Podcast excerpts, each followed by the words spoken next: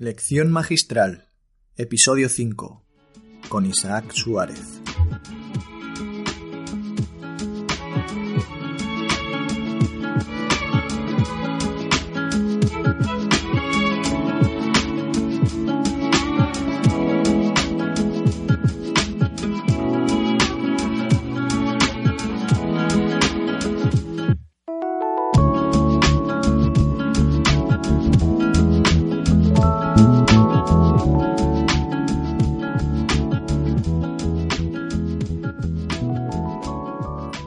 Buenas y bienvenido, bienvenida a Lección Magistral. El objetivo de este programa es presentarte a personas que además de proporcionarte contenidos de gran valor, estoy seguro de que con su forma de ver las cosas y su filosofía de vida te van a aportar ideas, herramientas, estrategias que van a contribuir a tu crecimiento y desarrollo como persona. Antes de comenzar este programa, y como siempre hago, me gustaría agradecer al Centro de Psicología Clínica y de la Salud Psicosalud situado en San Pedro de Alcántara y dirigido por Antonio Jesús Sanz Hiraldo, la colaboración y ayuda prestada para poder llevar a cabo este podcast. Además me gustaría eh, destacar la labor diaria que tanto Curro como todo su equipo llevan a cabo para ayudar a tantas personas que pasan por el centro. Varias son las personas que se me vienen a la cabeza cuando pienso en conceptos como la perseverancia, fuerza de voluntad, la constancia y sin duda el invitado que tengo hoy aquí delante mía es una de ellas.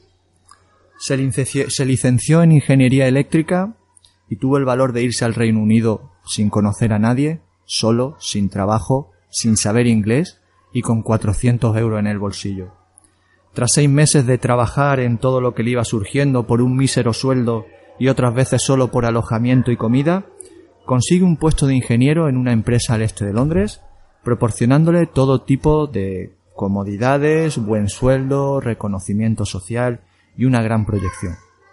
Un año después, una pregunta empieza a rondar en la cabeza. ¿Y esto para toda la vida? Así que sin dudarlo se autodespide, como él dice, y regresa a España con una idea clara, emprender. Su primer emprendimiento es crear una aplicación móvil, Wings, que a través de geolocalización ponía a personas en contacto que se movían en dinámicas relacionadas con el desarrollo personal. Después se asocia con un amigo en una empresa ligada a la venta de boutiques online de productos para la mujer, luego emprende un negocio multinivel y tiempo después se hace cargo de un fondo de inversión en criptomoneda, para más tarde montar un estudio de ingeniería en energías renovables.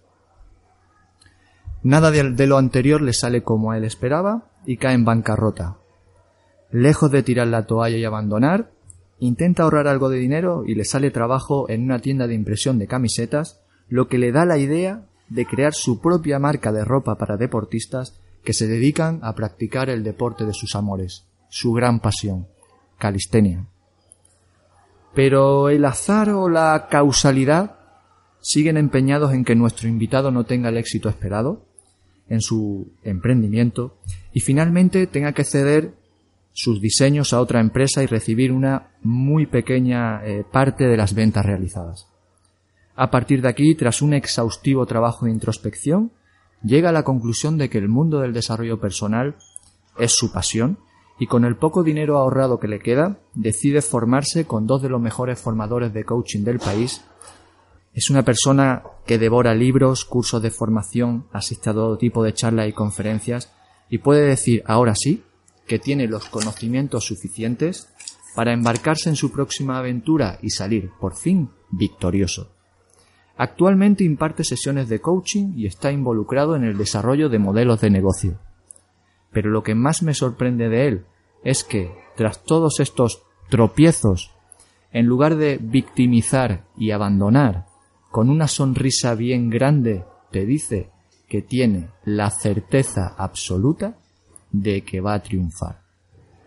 Isaac Suárez, ¿qué tal? ¿Cómo estamos, hombre? Bueno, pues después de esta maravillosa introducción que me has hecho, Andrés. La que tú mereces. Pues la verdad es que es súper elogiado y dispuesto para aportar todo el, todo el, todo el valor y todos los conocimientos que tenga dentro de mí a las personas que nos estén que nos estén escuchando. Pues yo te lo agradezco. Muchísimas gracias por estar aquí, por querer compartir eh, tu tiempo con nosotros. Y bueno, Isaac, menuda historia tienes, macho. Menuda historia tienes a cuestas. Eres emprendedor, eres coach, pero además también eres atleta.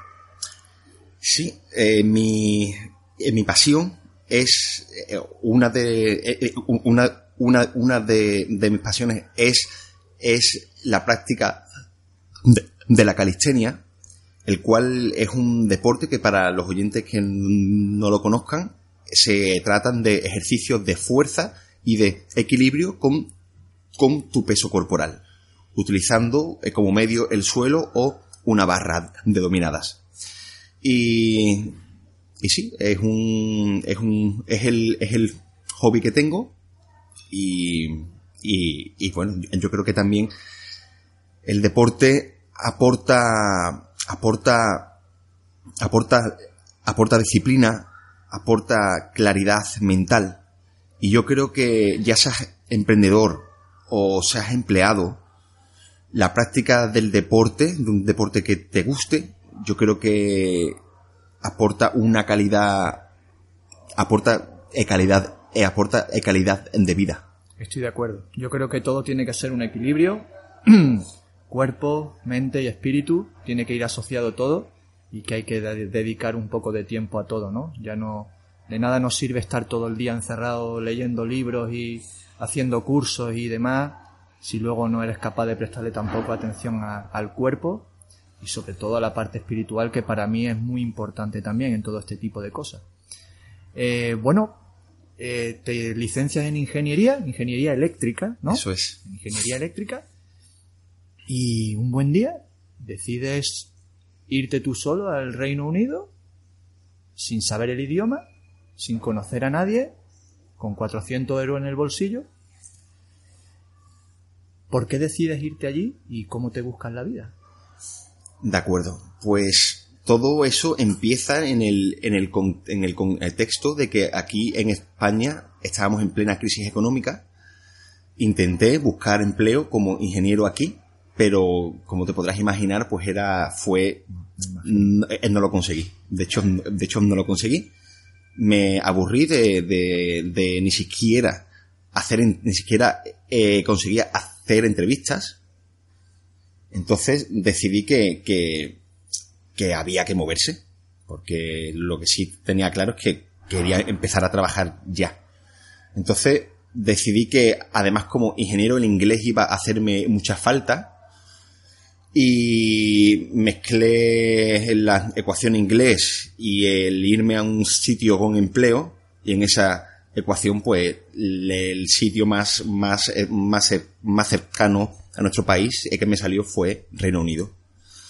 Entonces, como sí que es cierto que siempre he sido un- una persona bastante echada hacia adelante y en aquel momento no tenía demasiados recursos, como tú has dicho, mm, como tú has dicho antes, lo que tenían eran 400 euros, pues con esos eh, 400 euros me cogí un, un, un, un avión y mediante un voluntariado conseguir ese eh, eh, eh, conseguir alojamiento y comida y un, un sueldo de, de 30 libras a la semana que por lo menos me sirvió para, para llegar allí, establecerme Claro. y empezar.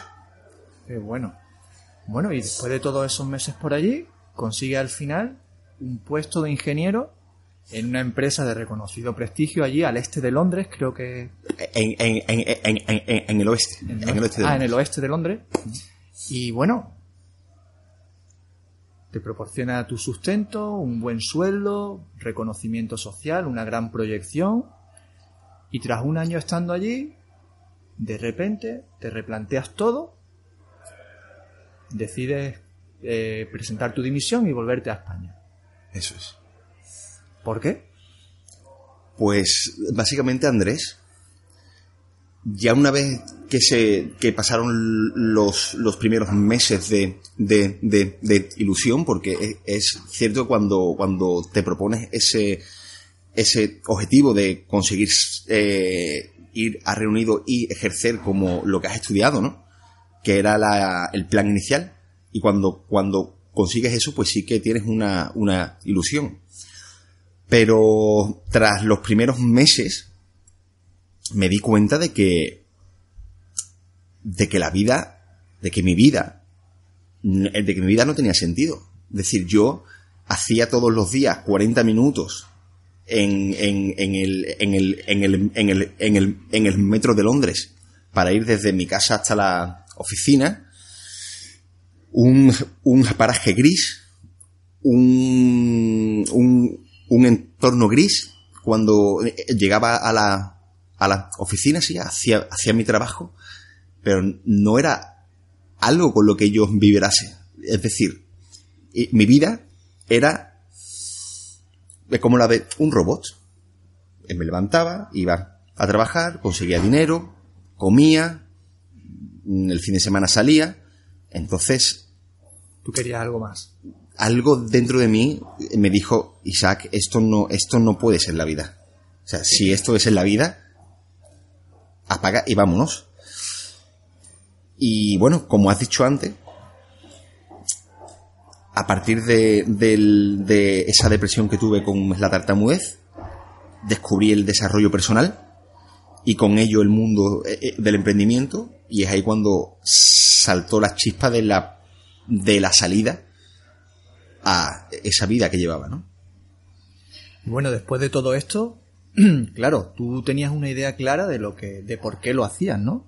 Pero, ¿cómo reacciona tu entorno? Porque Imagino que tu familia, tus amistades más cercanas, ellos no lo verían tan claro como lo veías tú, ¿no? Y luego los motivos por los cuales deja ese trabajo, pues tampoco son a priori, ¿no? Para una persona que no es tan abierta en ese sentido y demás, le puede chocar un poco los motivos también, ¿no? ¿Tu entorno cómo reacciona en ese sentido? ¿Te apoyan? Eh, porque eso es una presión añadida a, a, la decisión. El hecho de cómo reacciona tu, tu círculo social más cercano, ¿verdad? Sí, es cierto que, que no es lo, o sea, no es lo que mis padres, no es lo que mi familia hubiese querido, pero sí que he tenido, he tenido la suerte siempre de tener una familia que me ha apoyado en todas mis locuras en la vida, y que no han sido pocas, no han sido pocas, y aunque no, no lo entiendan, sí que me han apoyado siempre en las decisiones que, he tomado. Entonces, por esa parte, he tenido mucha suerte. Qué bien. Eso es, eso es un punto extra en todo ese tipo de decisiones. Eh, una curiosidad que tengo, Isaac. Eh, cuando tú regresas a España, cuando tú tomas una decisión de ese calado tan importante, aunque tú tengas muy claro lo que vas a hacer, un cierto atisbo de duda, de incertidumbre siempre hay. Conlleva, ¿no? Y normalmente en ese tipo de situaciones, eh, donde nos refugiamos en nuestros amigos, en nuestras amistades, que ellos nos ayudan, tú sabes, a desconectar y, a relajarnos un poco. Sin embargo, cuando tú llegas de Londres, cuando tú llegas aquí a España, lo que haces es, en lugar de refugiarte en ellos, te separas de la mayoría de ellos. Sí. ¿Por qué crees necesario hacer eso? yo creo necesario que si vas a coger un, camino como emprendedor, o si vas a coger sin más un camino de desarrollo personal, hay que tener en cuenta que eh, las relaciones, las relaciones eh, entre personas deberían de darse porque hay un, hay un aporte de valor de una parte hacia la otra y viceversa. Es decir, uno se aporta al, al, al otro y viceversa. Muchas veces eh, conservamos relaciones simplemente por la antigüedad que tienen. Porque los, los conocemos de la infancia, porque. Y aunque ya no, no haya un aporte de valor mutuo, seguimos conservando esas relaciones. Entiendo. Entonces, no quiere decir esto que haya que romper con todo, pero si hay alguna relación que tú notes que te lastra, como a mí me ocurría, que tenía relaciones que me, que me, que me anclaban a donde, que me tiraban hacia atrás. Sí, que te llevaban otra vez al pasado ese que tú no, al que tú no querías otra vez volver, ¿no? Eh, eh, entonces, eh, yo creo que, que siempre desde, desde el amor, desde, desde el amor sin rencor, es, mm, es, decir, nosotros hemos, yo creo profundamente que todos los, los seres humanos hemos venido a cumplir con una misión que ayude en el conjunto a elevar la conciencia de la humanidad. Y esa, esa misión es lo primero. Y si para eso tú tienes que empezar a rodearte de personas que te potencien, pues así ha de ser, porque la misión es lo primero. Qué interesante, qué bueno. Lo tenías muy claro. Mm, se fue clarificando conforme lo andé. No fue tan claro al principio. No fue tan radical, ¿no? No. Qué bueno. Isaac, como tú mismo nos cuentas en algunos de esos magníficos vídeos que tienes en tu canal de YouTube y que si te parece bien luego hablaremos de ellos más tarde, perdón, durante la entrevista, tú eres tartamudo. Y aunque eso ahora lo llevas estupendamente, no siempre fue así. Y lo has pasado bastante mal.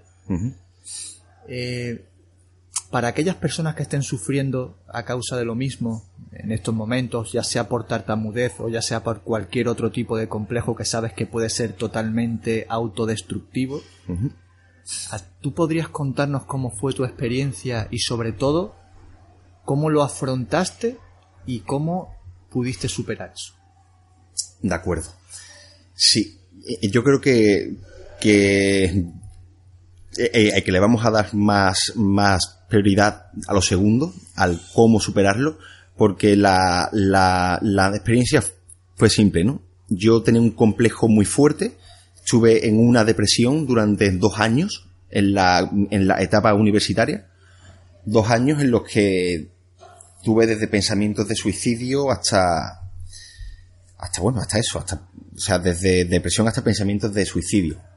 Entonces, todo por, por, por, por, por lo, por el, por el cómo vemos nosotros las cosas en nuestra mente, que no es la realidad, es simplemente lo que nuestra mente cree, ¿no? Entonces, ¿cómo conseguí yo superarlo? ¿Y qué es lo que yo recomendaría a personas que tengan un complejo similar? O otro tipo de complejo, el que sea. Bueno, yo lo superé gracias a un proceso de desarrollo personal. Es decir, auto, o sea, tú mismo te lo hiciste, tú mismo o tuviste que recurrir a otras personas. Eh, eh, eh, ambas, ambas cosas juntas. ¿Por qué? Porque todo lo que yo, es decir, tú, eres la persona que tienes que ir buscando dentro de ti y también buscando información afuera. Es decir, todo, eh, todos los libros que he leído, todos los eh, vídeos que he visto, entrevistas, todo el contenido que me ha aportado a tener este nuevo mindset, obviamente ha influido muchísimo. Pero es uno mismo el que tiene que tener ese deseo de, de, de superarse. Entonces, ¿qué es lo que yo he hecho? Yo lo que he hecho es básicamente empezar a a construir una vida que mereciera la pena que mereciera la pena vivir y focalizarme en construir. Es decir, cuando yo estaba en, ese, en, este, en esa depresión, mi mente solamente se focalizaba en mí mismo, en yo y mi complejo o mi dificultad, ¿no? Pero cuando te das cuenta de que, de que lo primero eso, eso, es, eso es algo que no depende, que no depende, que no depende de ti. Si tartamudeas, pues tartamudeas. Si de momento tú no puedes eh, cambiar eso, no te focalices en eso. Porque lo que se focaliza tu mente, eso se, se, expande dentro de tu mente. Entonces, ¿qué es lo que hice yo? Focalizarme en empezar a desarrollar mi cuerpo, en, en mi salud, empezar a desarrollar mi área personal de relaciones, empezar a, a, desarrollar mi área económica, de negocios y ahora, desde más recientemente, mi área espiritual. Cuando tú empiezas a desarrollarte y empiezas a focalizarte en cómo puedo desarrollarme eh, para yo estar bien y aportar, aportar valor a otras eh, personas con lo que yo hago, cuando tú empiezas a focalizarte en eso, la mente no puede estar en dos, en, en dos eh, lugares a la vez. Es decir, tú vas entrenando a tu mente a focalizarse en otras cosas.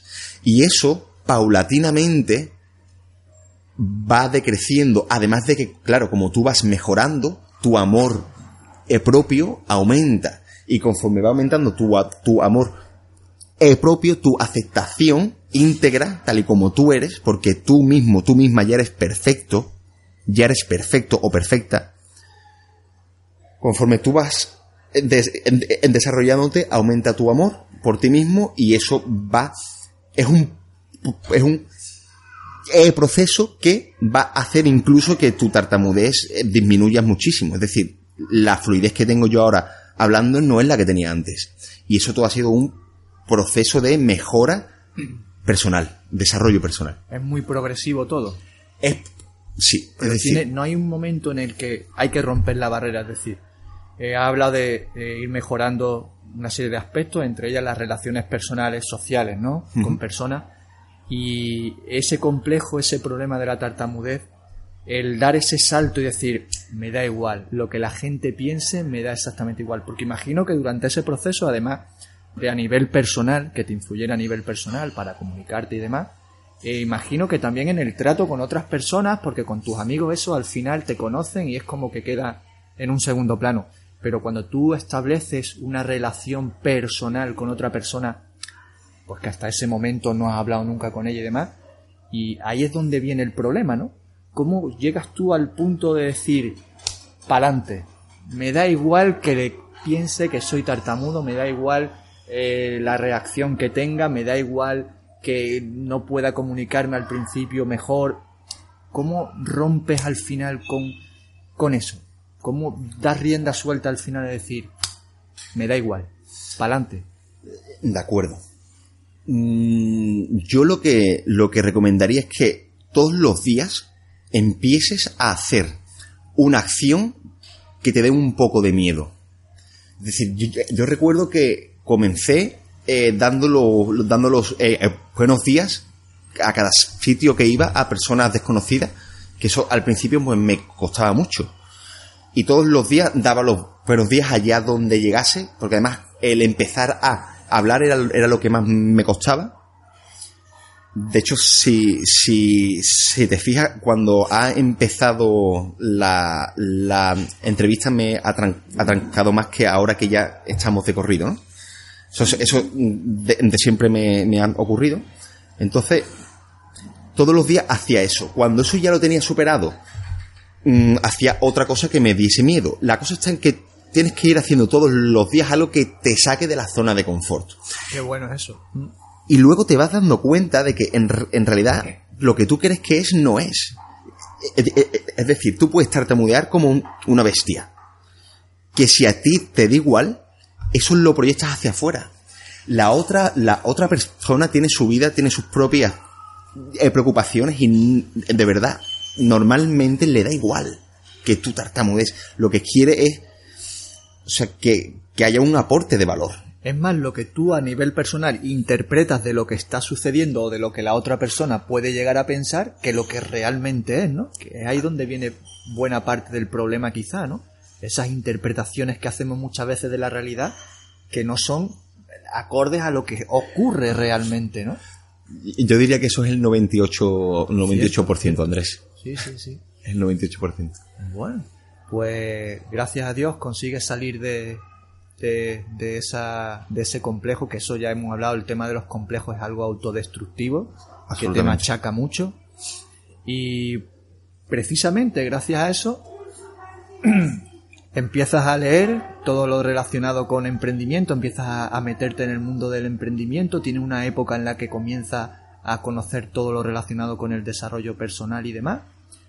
y bueno, empiezas a devorar libros, asistes a todo tipo de cursos de formación, charlas, conferencias, convenciones. Y es precisamente cuando llegas de Londres cuando te llega la oportunidad de poder llevar a cabo eso para lo que te habías estado, digamos, preparando, ¿no? Emprender ya, ¿no? Bien. Lo que no habías tenido en cuenta era la de cantidad de veces que te la ibas a pegar. Absolutamente. Bueno, eh, para aquellas personas que están con esas ideas, que tienen ganas de crear, de emprender, de montar algo y demás, ¿podrías eh, contarnos eh, los errores que cometiste eh, con todos estos emprendimientos que vamos a ir viendo ahora mismo? Y que bueno, para que a esas personas los tengan en cuenta y no les pase lo mismo que a ti. ¿Te parece bien? Me parece una idea fantástica. Genial. El primer emprendimiento que hiciste, si no mal recuerdo, fue Wings, que era una aplicación móvil que, como dije en la presentación, permitía a través de geolocalización conectar a personas ¿no? relacionadas con dinámicas de desarrollo, que estaban metidas en temas de desarrollo personal, ¿verdad? Eso es. Vale. A priori es una idea muy buena. ¿Qué fue lo que ocurrió ahí, Isaac? Bueno, pues ahí lo que ocurrieron fueron, fueron varios errores, ¿no?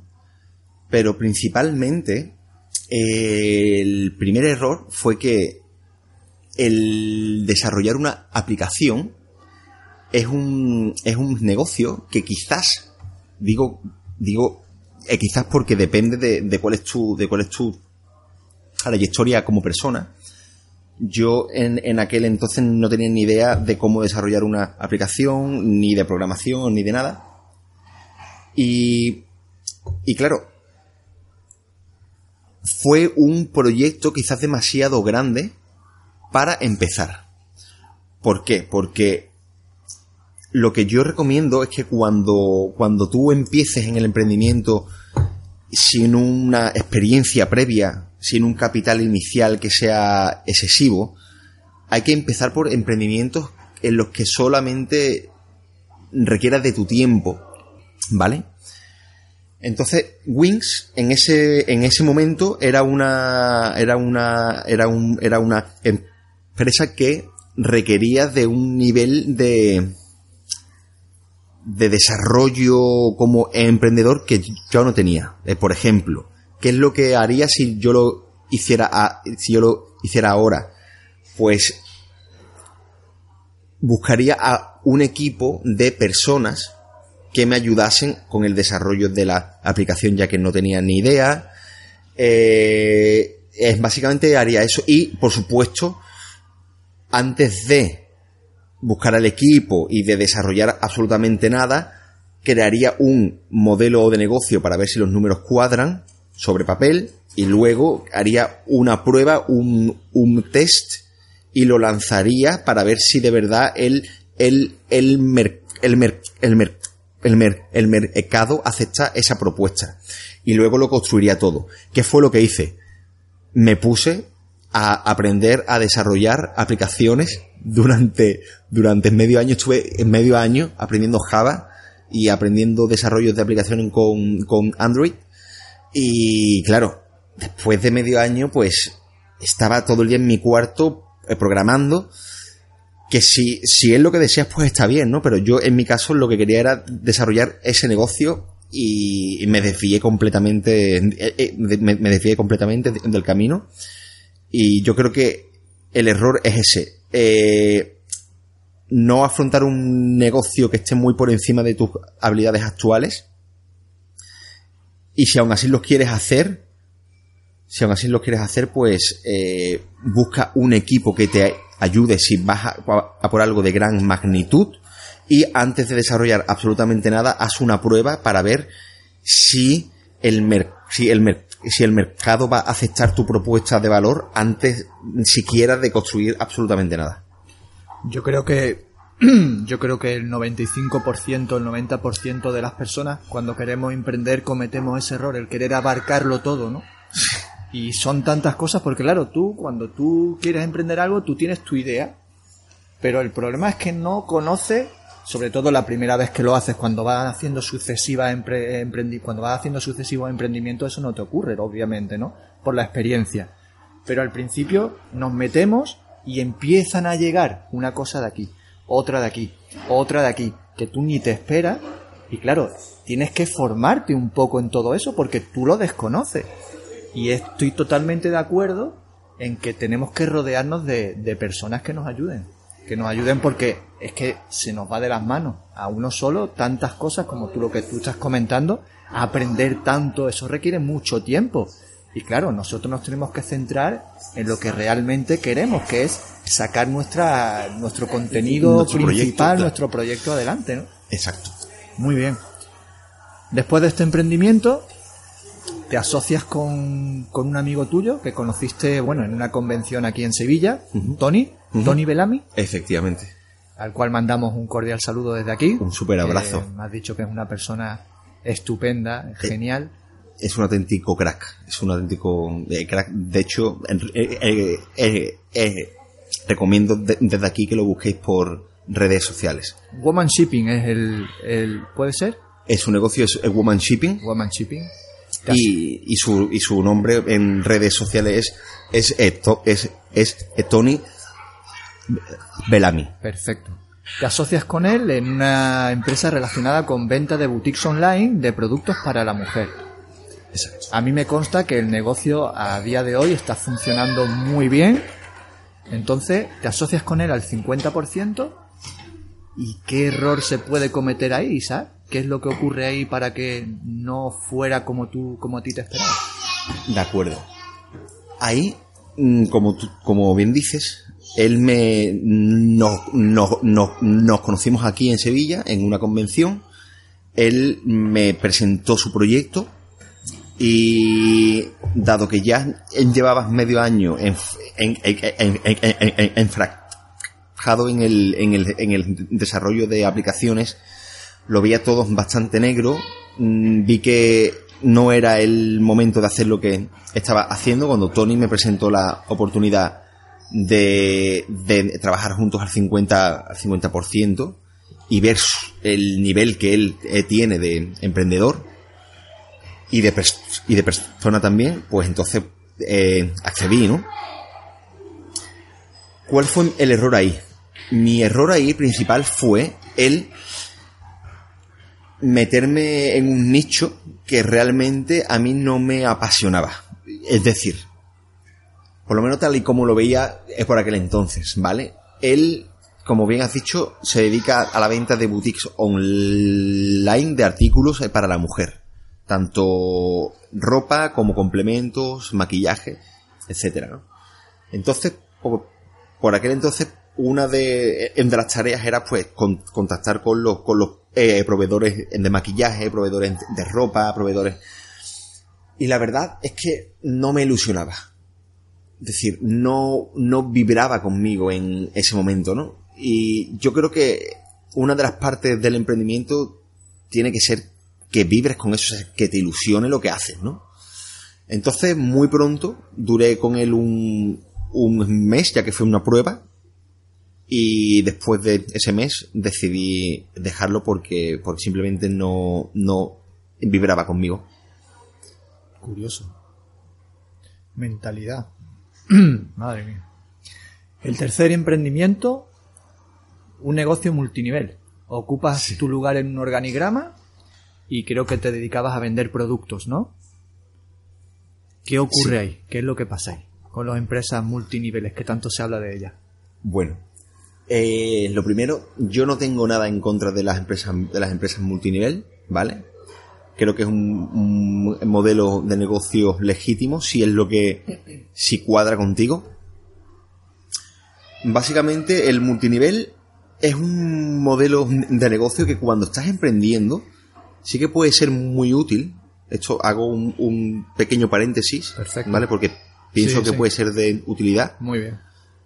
eh, en los negocios en multinivel te, te van a enseñar, por ejemplo, mucho, va- vas a tener mucho conocimiento de ventas, ya que vas a tener que estar todo el día vendiendo, o sea, por lo tanto vas, vas a desarrollar tus habilidades de ventas.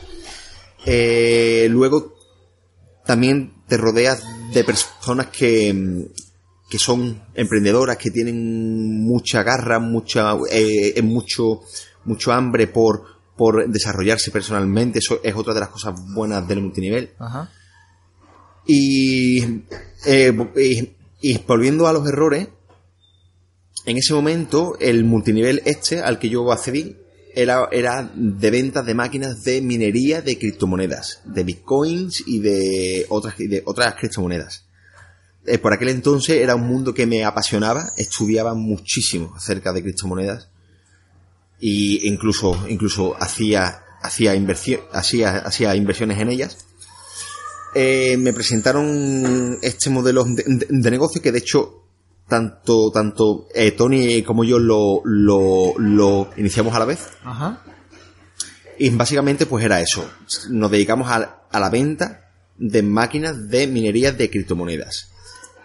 ¿Qué fue lo que pasó ahí? Bueno, pues uno de, uno, de mis errores fue el no elegir al líder eh, correcto. ¿Qué quiero decir? Cuando tú entras en un, cuando tú accedes a un multinivel, entras debajo del, eh, del árbol de una persona.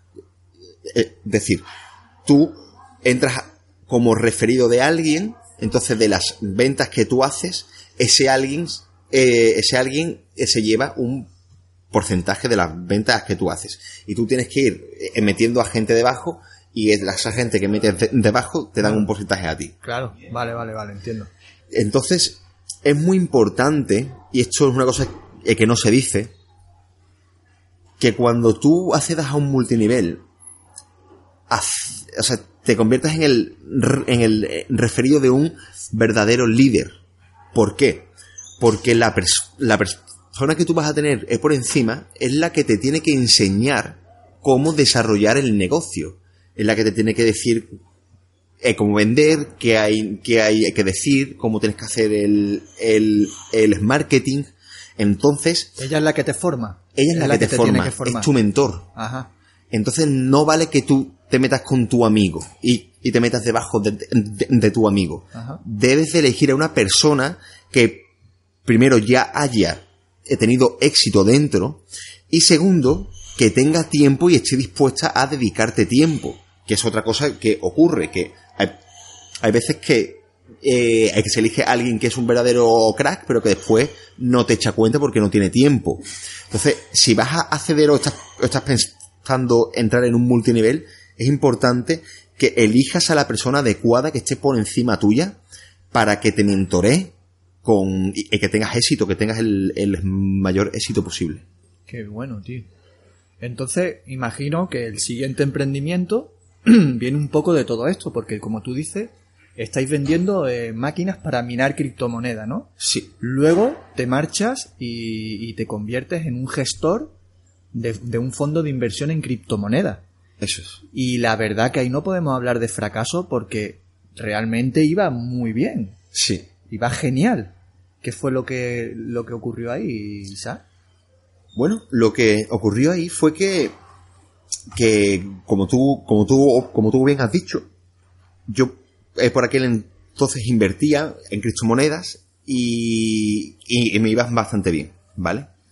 Me iba bastante bien, entonces decidí que podía compartir mi conocimiento con otras, con otras personas y gestionar carteras de, de inversión. Entonces empecé, eh, creé esa, esa empresa y empecé pues a vender, eh, a, vender mis servicios. Y la verdad es que me fue, me fue bastante bien. Eh, uno de los requisitos iniciales era que la, el, el, el, el, importe mínimo era, era, era de mil euros. Entonces, en poco menos de un mes conseguí cuatro clientes, que eran cuatro mil euros. Pero lo más importante de todo es que eran cuatro carteras que tenía que gestionar. Entonces, claro, también desde la inexperiencia, ¿no? Cuando me di cuenta que tenía que gestionar cuatro carteras de inversión, en las cuales tenía que hacer la compra en los, en las casas de cambio, eh, configurar, eh, o sea, diseñar estrategias de venta y de compra con puntos de venta, puntos de compra, configurar todo eso Claro. en la casa de cambio. Me di cuenta que pasó un poco como, como con Wings, que era un, era un emprendimiento que estaba muy por encima de mi nivel porque eso, los fondos de, de inversión los gestionan con al, con al, con algoritmos, con, con robots.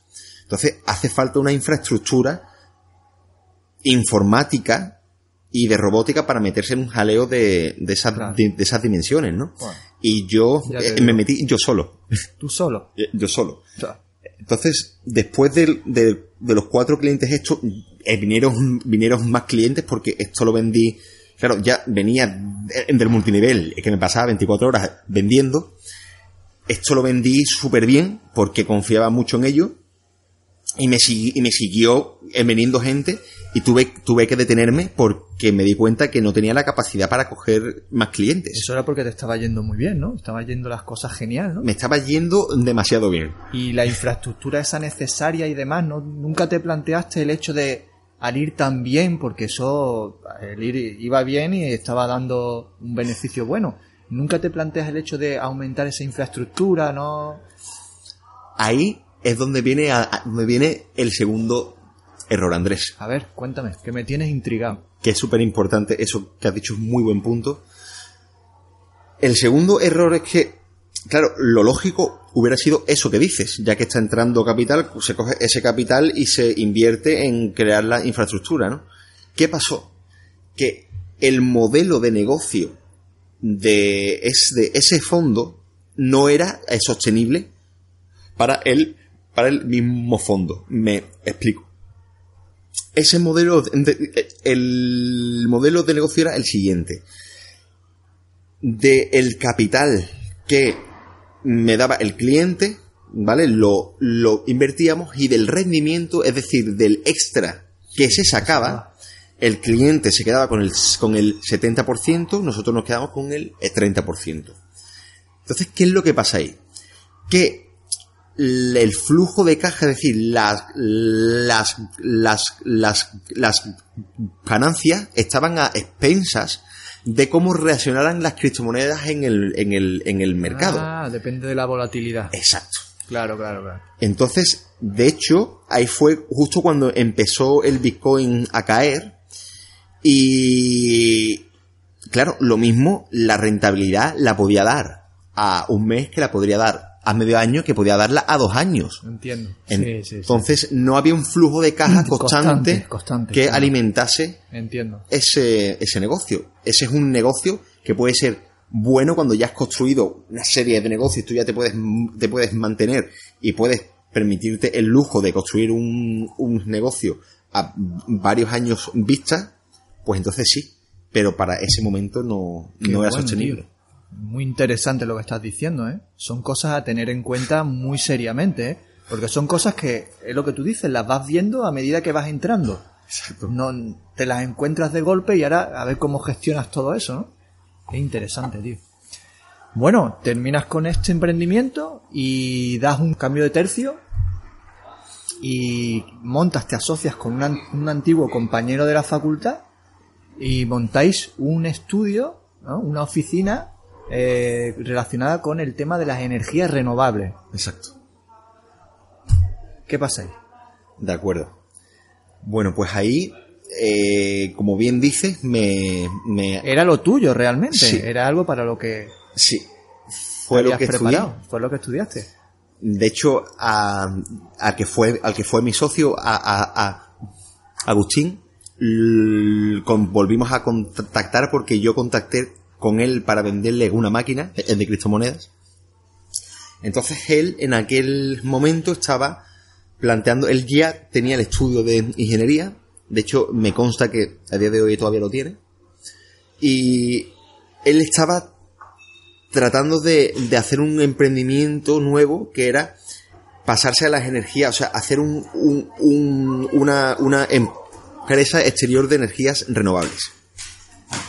Entonces, cuando, cuando me vio allí, cuando tuvimos la entrevista, como vio eh, cómo le vendía aquello y, y, él, pues, pues, pues, pues también me conocía, ¿no? Las capacidades eh, eh, que yo tengo como ingeniero, me dijo que me, me ofreció el que nos asociásemos para hacer eso de las energías renovables juntos.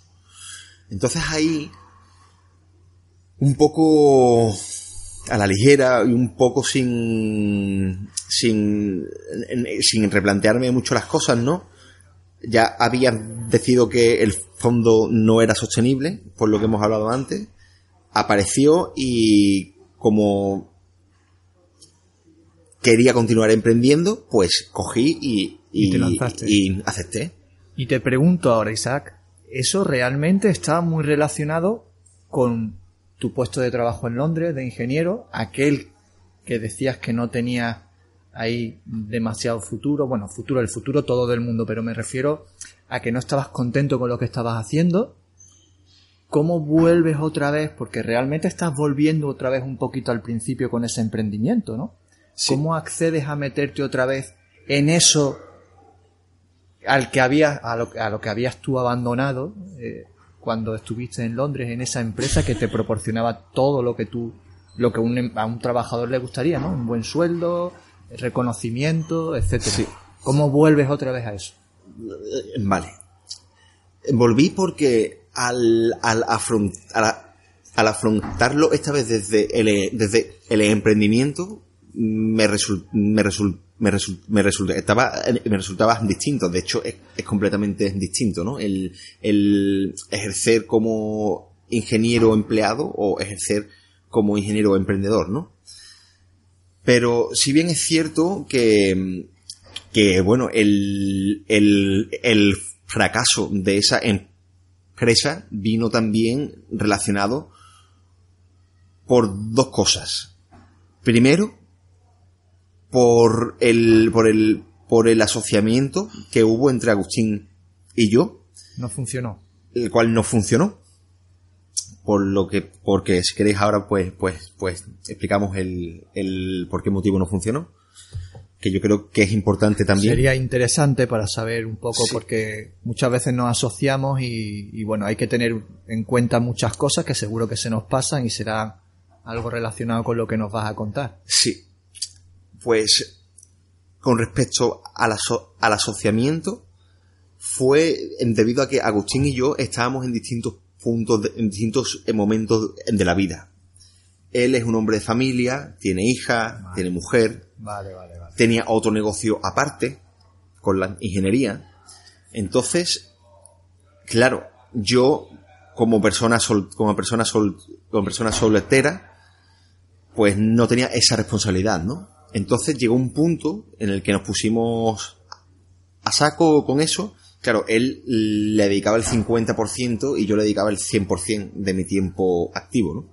Y eso, pues, a la larga, pues, creó, no vamos a decir conflicto, pero sí creó, pues... Eh, malestar. Es malestar, es decir, no llegamos a pelear nunca, porque, porque no, porque no, no, no, no hizo, no hizo falta, nos llevábamos y nos llevábamos súper bien, pero eh, claro, no era, no había un, no había un balance, ¿no? Había distintas, distintas eh, prioridades en la vida de cada uno y eso hizo que, que no, que la relación no funcionase. Yo pienso, y ahora desde la experiencia es que si te asocias con alguien, hay que tener muy en cuenta desde el, desde el principio qué es lo que quiere eh, cada uno desde, desde el principio, cuánto tiempo está dispuesto a dedicarle cada uno y si el tiempo no es el mismo, la remuneración no puede ser igual. Es decir, si por lo que sea eh, eh, te quieres asociar con una persona que no vaya a poder dedicarle el mismo tiempo que tú, mm, tenés que acordar distintos tipos de remuneración porque es lo justo y es lo que a la larga va a hacer que no surjan roces. Pero bueno, eso al final es ponerlo todo un poco, ponerse de acuerdo al principio y hablarlo todo, ¿no? Y, serlo, y ser muy claro, es decir, mira, yo estoy en este punto, yo tengo una familia, no le puedo dedicar quizá todo el tiempo que le puedes dedicar tú.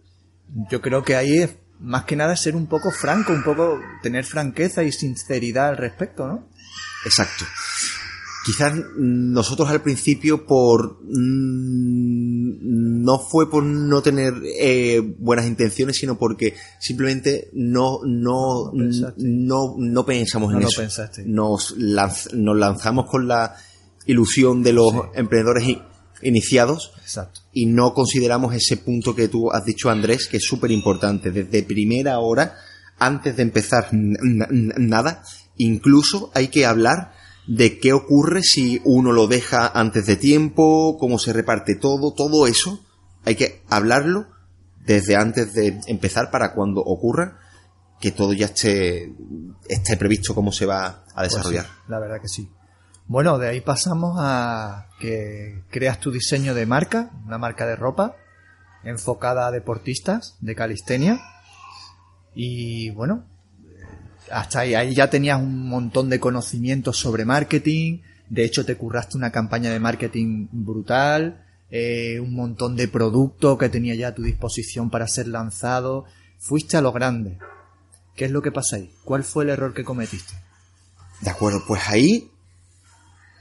Ahí el error que cometí fue básicamente que realmente yo hice ese, ese emprendimiento por mi situación personal, que en ese momento fue, en ese momento fue de bancarrota, como, ha- como has comentado al principio de la entrevista, después de todos estos emprendimientos, se me acabó el dinero que había ahorrado eh, cuando ejercí como ingeniero, tenía que pagar mi casa y eh, mi comida, ¿no? Entonces pues empecé a buscar empleo y acabé pues en, una tienda de impresión de camisetas, eh, eh, como hemos dicho. Y al ver que el negocio de ellos funcionaba y al eh, tener yo esa pasión eh, por la calistenia, eh, pensé que era una buena idea en el negocio el crear una marca de ropa con motivos de, de con motivos de calistenia. ¿Cuál fue el principal error ahí? Que como tú has dicho ya lo moví bastante mejor, creé un, un perfil de, de, Instagram, creé el canal de YouTube, lancé campañas eh, de marketing con vídeo. ¿Cuál fue el principal error ahí? Bueno, el principal error fue que realmente yo me inventé un producto que pensé que mis clientes, que mi nicho, en este caso los atletas de calistenia, iban a querer.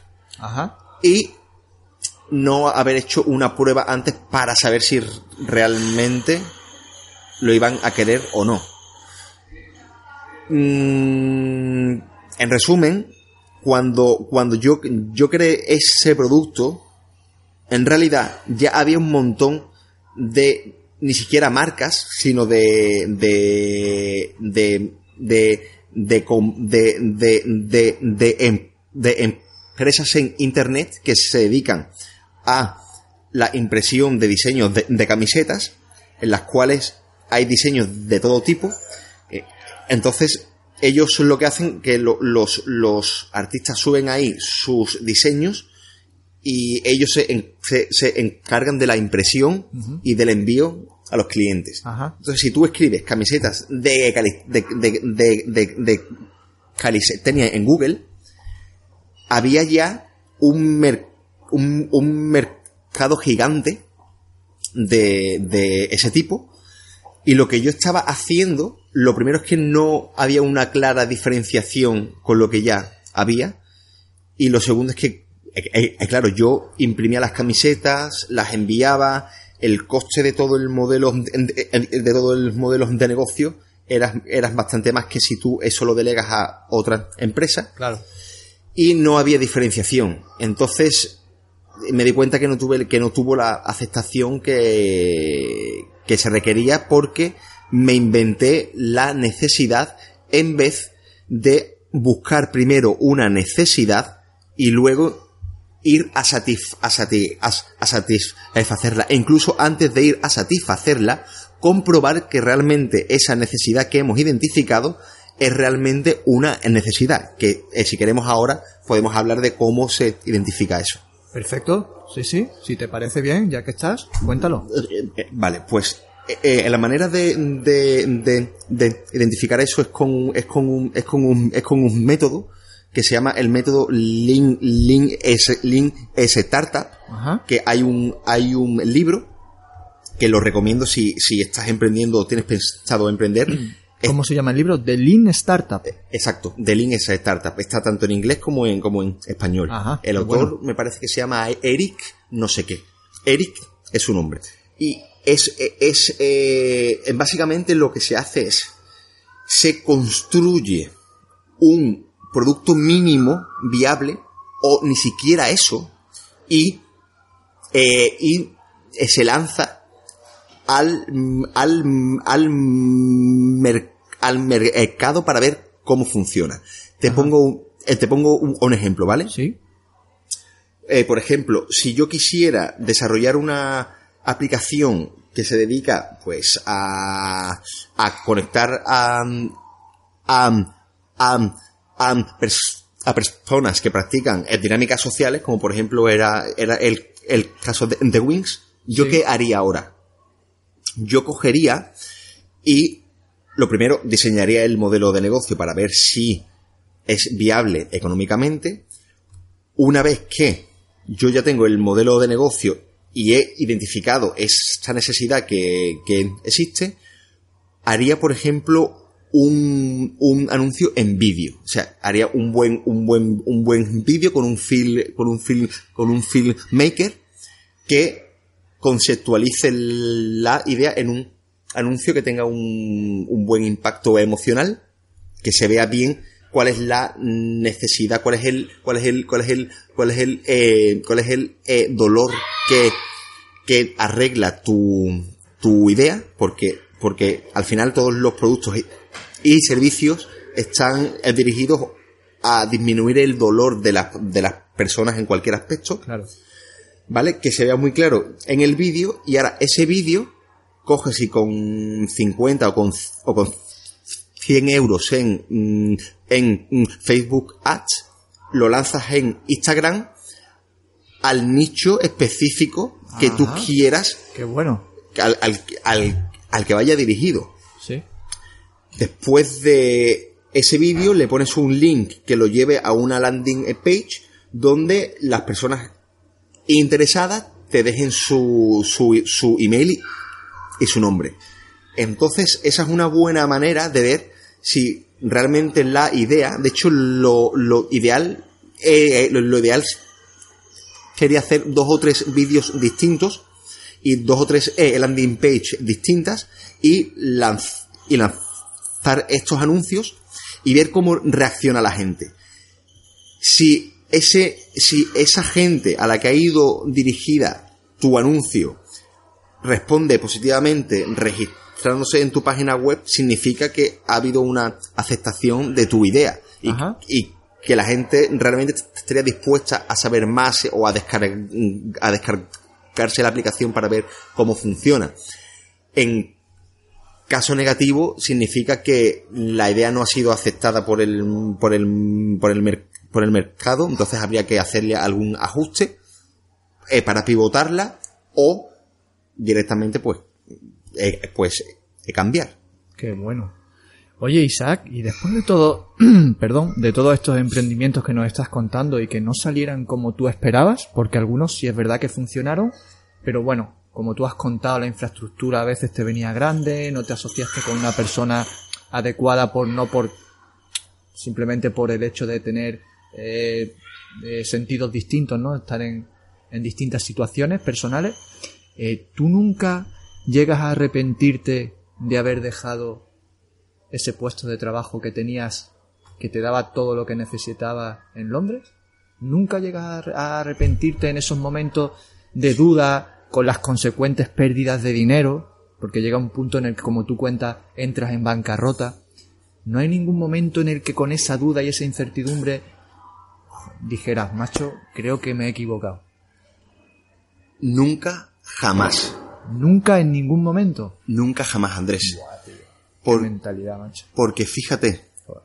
Fíjate que aunque el éxito, y, y lo pongo entre comillas, ¿no? El éxito económico todavía no haya venido, toda esta aventura, todo este desarrollo, en el que ha habido momentos altos, momentos bajos, dos, dos bancarrotas, volver a trabajar otra vez en empleos, muy por debajo de eh, eh, eh, muy por debajo de mi formación también entre comillas no todo esto me ha hecho me ha hecho me ha hecho me ha hecho me ha hecho me ha hecho lo primero sentir que realmente estoy viviendo la vida es decir que estoy vivo que estoy en que estoy en crecimiento todo el desarrollo personal que yo he adquirido en estos dos años de aventura o sea, mi crecimiento como como persona, a todos los niveles, ha sido impresionante. Porque estar tan, tan en ese, en ese camino de incertidumbre, eso te hace crecer como una bestia. Entonces, además es que, es que es inevitable que si persistes, acabes, acabes, acabes consiguiéndolo decir, si realmente tú tienes claro que, quieres tomar un camino como emprendedor, que no es obligatorio para una vida, eso ya, depende de, la, de, la, de las necesidades de cada uno y de la personalidad de cada uno. Pero si, si es cuestión de tiempo.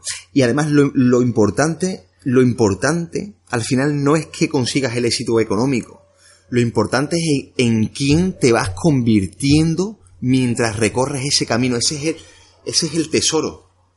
El tesoro es el camino. ¿Y en quién te conviertes tú? Estoy de acuerdo.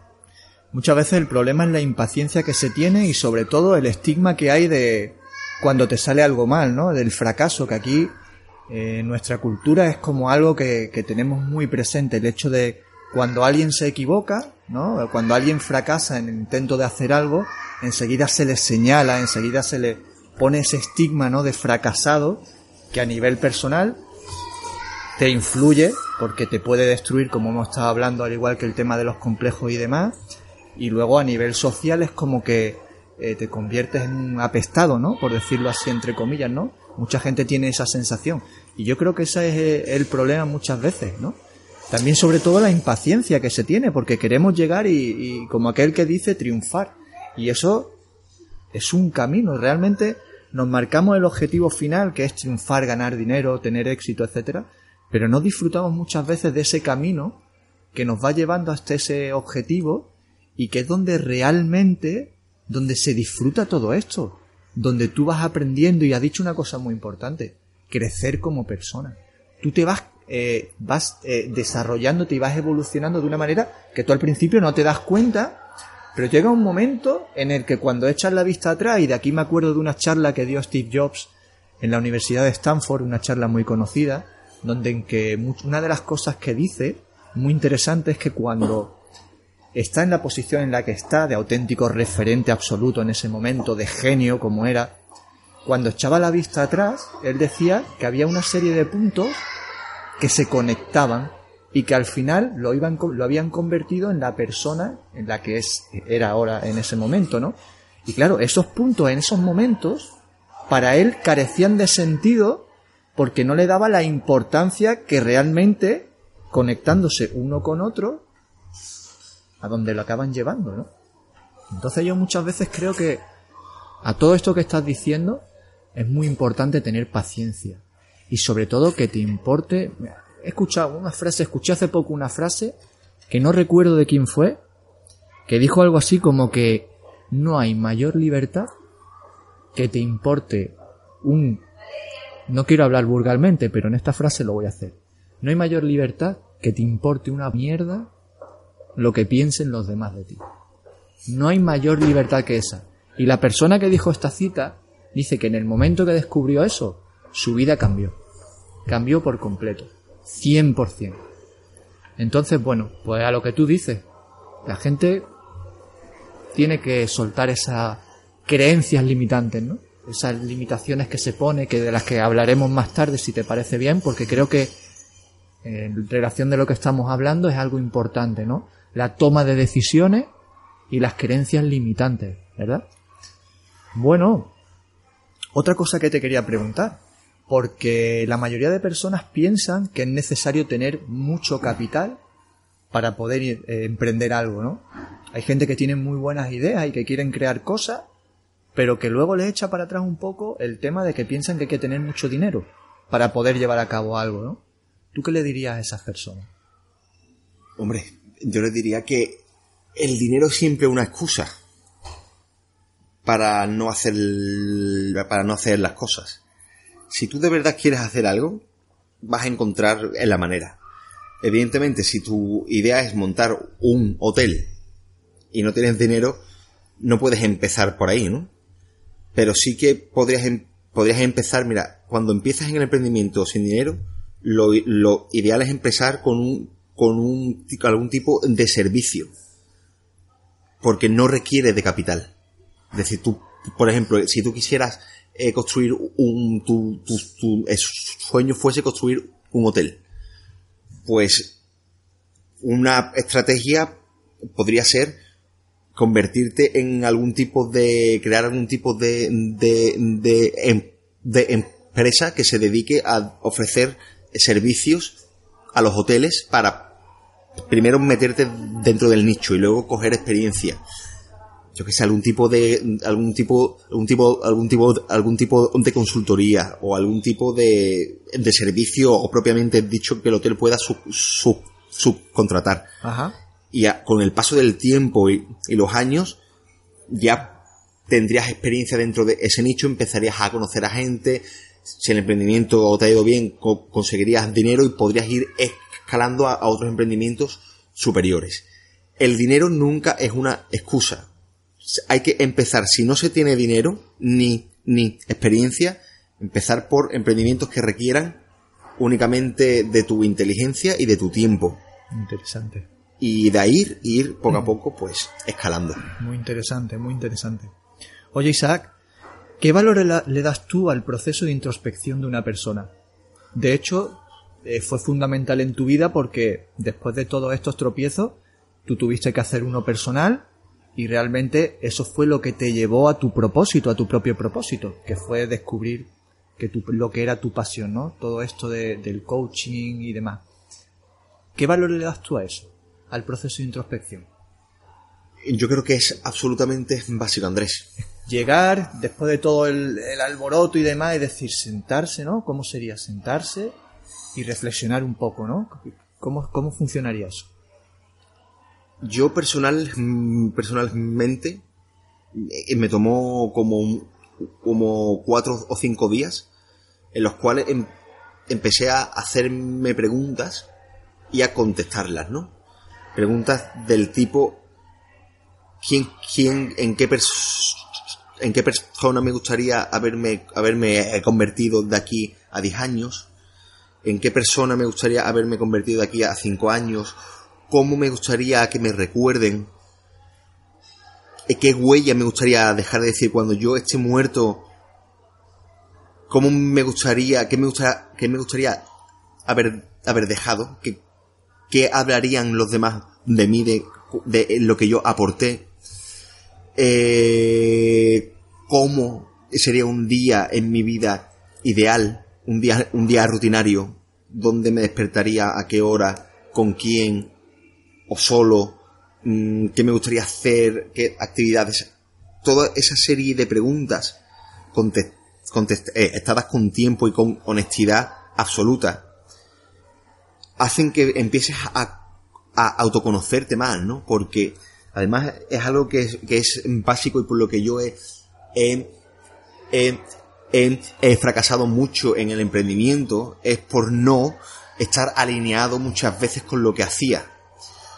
Y cuando tú te alineas con lo que haces, es decir, cuando va dentro de tu, de tu, de tu ser, cuando tu emprendimiento va en línea con tu ser, todo fluye mucho más, mucho mejor, te da igual echarle las horas que le quieras, que le tengas que echar, y vas a disfrutar mucho más de ese camino. Entonces, yo a día de hoy lo considero como algo básico antes de empezar cualquier tipo de cosas que vaya a cambiar tu vida de una manera como lo puede hacer el emprendimiento porque va a cambiar tu vida, porque es un estilo de vida. Hacer un buen trabajo de introspección para ver si realmente eso es lo que quieres y, si es lo que quieres, pues claro, adelante. Por supuesto, claro que sí. Y actualmente cuéntanos, ¿en qué estás metido? ¿Qué proyectos tienes entre manos? Porque creo que estaba, eh, tal y como cuando hiciste el proceso de introspección, eh, que empezaste a meterte en el desarrollo personal, estás metido en temas relacionados con coaching. ¿En qué estás actualmente metido? Pues, eh, pues efectivamente Andrés, actual, actualmente me encuentro haciendo una, una certificación de coaching a través del, del Instituto eh, eh, eh, Europeo de Neurociencia y gracias a mis dos a mis dos a mis dos mentores que son Javi Rodríguez y, y Percy Valdivia que son dos auténticos genios en, en este ámbito me encuentro realizando esta, esta certificación y estoy haciendo estoy haciendo sesiones de coaching y impartiendo, ofreciendo eh, paquetes de coaching, sobre todo relacionado con, con, con, con, eh, eliminar los bloqueos, los bloqueos, eh, los bloqueos mentales relacionados con las creencias y, en definitiva, a, a ayudar a las personas a desatar ese potencial que tienen adentro y a cambiarles los eh, eh, paradigmas un poco limitantes que puedan eh, tener en algún momento de su vida. Eso por una parte, y luego, por otra parte, como, como, como el, el, el, emprendimiento es algo que me apasiona, el, el desarrollo de negocios es algo, es, es, es algo que si, que si yo no, si yo no necesitase hacer el dinero porque ya lo tuviese todo, todo solucionado, lo continuaría haciendo porque me encanta. Entonces ahora, también en, en, en, en, en paralelo a esto del coaching, estoy, retomado el primer emprendimiento eh, que tuve, que es Wings. Anda, qué bueno. Ya que, ya que ahora sí que es el, sí que es el, sí que es el, sí que es el, sí que es el momento y aunque todavía no está testeado, estoy diseñando, rediseñando el modelo de negocio para ver si es eh, viable o no. Y si fuese viable, pues lo, lo, lo, lo eh, testearemos como antes hemos explicado y continuaremos hacia adelante. Entonces, es básicamente eso. Estoy con el coaching y, y con los modelos de negocio. Seguro que va a salir genial. Seguro. Muchas gracias, Andrés. Eh, antes de terminar la entrevista, me gustaría que no se nos olvidara hablar de dos cosas muy importantes que hemos dicho, muy relacionadas con esto, que es la toma de decisiones y las creencias limitantes, que a la hora de emprender y de dar un cambio de, tercio a tu vida es súper importante y a muchas personas les cuesta mucho hacerlo, ¿no? A la mayoría de las personas. Vamos a empezar, si te parece, por la toma de decisiones. La toma de decisiones es una situación que puede llegar a ser muy desagradable, muy estresante, que te puede llevar a bloqueos mentales, que te llevan a la incapacidad de poder decidir, ¿no? Por ti mismo, ¿no? ¿Cómo propones tú eh, confrontar esa, esa, esa situación una vez llegada, ¿no? Porque tú tuviste que hacerla para tomar esa decisión tan importante de dejar algo que te iba muy bien, ¿no? tu trabajo allí en Londres que te iba estupendamente y tuviste que tomar esa decisión. ¿Cómo, llegado al punto una persona en el que debe decidir entre seguir su rutina diaria, por ejemplo, o decir, mira, me importa un pimiento lo que piensen los demás, eh, lo que pueda ocurrir, sin miedo a las consecuencias, voy a tomar este camino que es el que yo quiero, el que yo siento, el que me gusta, el que me apasiona a mí, y que venga lo que venga. Eso es muy difícil, eso es muy complicado de, hacer. ¿Cómo, ¿Cómo propones tú que una persona pueda salir de eso? Afrontar esa situación. De acuerdo. Con esta respuesta voy a tener, eh, voy a tener eh, eh, mucha cautela, ¿vale? Sí. Porque cada, cada persona es distinta y cada situación es, es, distinta. No es lo mismo, a lo mejor, tener la responsabilidad de una familia que no tener una, familia y estar en un, momento de descubrimiento de la vida, ¿no? Estoy de acuerdo. Entonces, tiene que ser un poco, cada caso es, distinto y no me gustaría el dar recomendaciones de que la gente eh, pueda hacer eh, alguna locura que los vaya a poner en una, en, una, en una situación comprometida.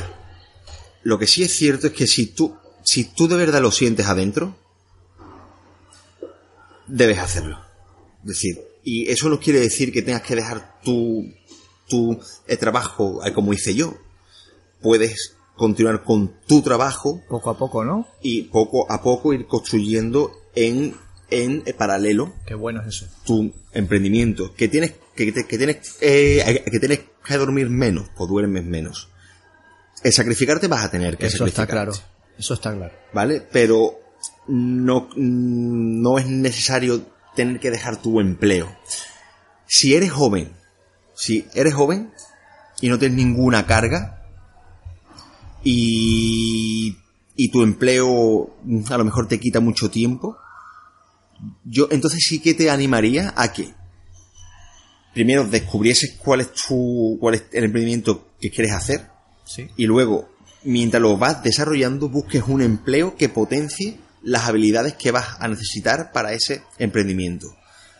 Por ejemplo, buscarte un empleo de ventas, o buscarte un empleo de desarrollador, o buscarte algo que vaya en re- relacionado con lo que, con el emprendimiento que, que quieres hacer para mientras tú lo vas desarrollando, que, no, que lo que estés haciendo, que tu empleo no sea únicamente para ganar dinero, sino que te aporte también en ese aspecto. Ajá.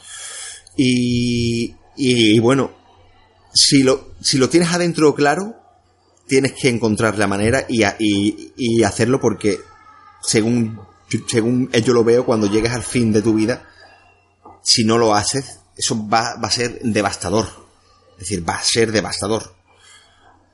Si es una decisión en la que no lo tienes muy claro, que muchas veces ocurre, de que no tienes claro de si hacerlo o no, porque no lo sientes adentro y no sabes cuál es la mejor decisión, ahí yo lo que recomiendo es hacer un, un eh, trabajo de, de introspección, como por ejemplo una lista de pros y contras, y eh, sobre todo cuál es la decisión que más va a hacerte crecer. De, de las dos, a largo, a largo plazo, cuál va a apor- apor- aportarte más. Y, y verlo y ser eh, es valiente para, para cuando lo descubras, eh, tomar esa. Claro, qué bueno. Y las creencias limitantes, tú sabes que hay gente, hay personas que, bueno, tienen, tienen ideas muy buenas y, y les apetece mucho montar y crear sus empresas y llevar a cabo esos emprendimientos, pero luego, a la hora de visualizarlo y demás, ya empiezan con sus propios fantasmas de que no se creen lo suficientemente inteligentes. Cuando ven esa idea en lo que se puede convertir, le, das un- le dan un poco de miedo, el hecho de no verse capaces, de no saber sobrellevar esa situación. Y bueno, al final eh, son creencias que los limitan un poco, ¿no? ¿Qué técnicas propones tú para poder, eh, eh, bueno, pues superar esas creencias limitantes que una persona se impone? Porque eso al final te lo autoimpones tú. Pues, mm, pues es algo muy sencillo, Andrés. Es, es simplemente ejecuta. Ejecuta. Porque, po- porque en realidad, en realidad, eh, en realidad no hay más. Y las creencias se van cambiando conforme accionas. Tú piensas, a todos nos ha ocurrido momentos en la vida en, las que, en los que algo nos, nos, nos daba auténtico pavor luego, pasado el tiempo, lo hemos hecho y a día de hoy nos, nos parece una tontería. Pues eso, eso ocurre con absolutamente todo, con hablar en público, con montar tu primer negocio. La mente se monta su, su película cata- catastrófica que luego nunca es real, que luego lo haces, sobrepasas esa línea entonces claramente dices, ah, pues no pasaba nada. Y ya la segunda vez l- ya lo haces mucho más eh, fácil y la tercera mucho más fácil. Por lo tanto, cuando te encuentres en una situación así, simplemente actúa. Dile a la mente que sí, que entiende que te quiere proteger, que ese miedo es algo, es algo natural, es, es simplemente porque te quiere proteger, pero que realmente no pasa absolutamente nada. Y si te da miedo, coges el miedo y te vas con tu miedo agarrado de la mano a hacer aquello que tengas que hacer. Y lo haces, y ya está. ¿Y dónde podemos contactar contigo? Porque sé que tienes un, un, canal de YouTube estupendo donde compartes una información muy buena, muy interesante relacionada con todo esto de lo que estamos hablando. Uh -huh. Y bueno, ¿cómo, pueden, ¿cómo podemos entrar en contacto contigo y, y demás? De acuerdo. Pues si, si, eh, si queréis contactar conmigo, me podéis encontrar en mis redes sociales, tanto en, tanto en Instagram, como en, como en, eh, como en Facebook, como en YouTube, como Isaac Suárez.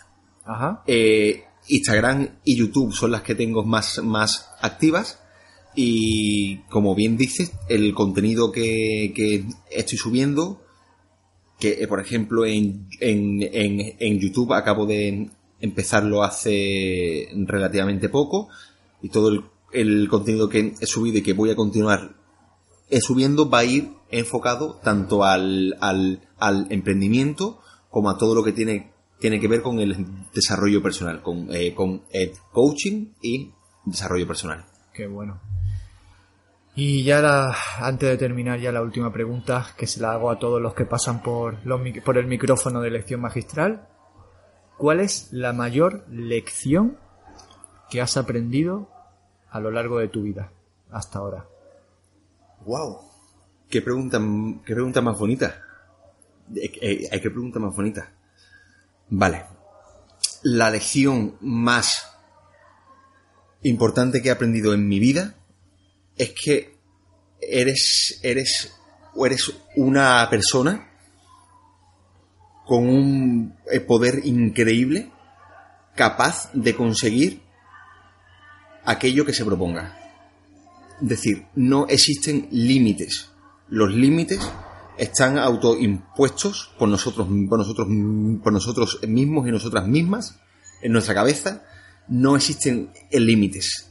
Siguiendo un, un eh, proceso y teniendo pa paciencia, puedes conseguir lo que quieras. Ten la certeza absoluta. Eso, eso yo es, es algo que he descubierto y estoy absolutamente convencido de ello y creo que es súper importante. Pues ahí queda eso.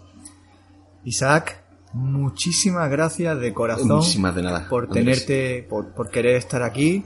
Gracias por todo esto que nos has aportado, por este valor increíble que has aportado. Muchas Eres un ejemplo de superación y bueno, te deseo lo mejor porque todo el esfuerzo diario que haces, todo lo que estás haciendo y te estás proponiendo, y encima que quieras compartirlo con, con, toda, con, toda, con este conocimiento con todas las personas, eso te engrandece aún más como persona y Mucho. te lo digo de corazón de verdad.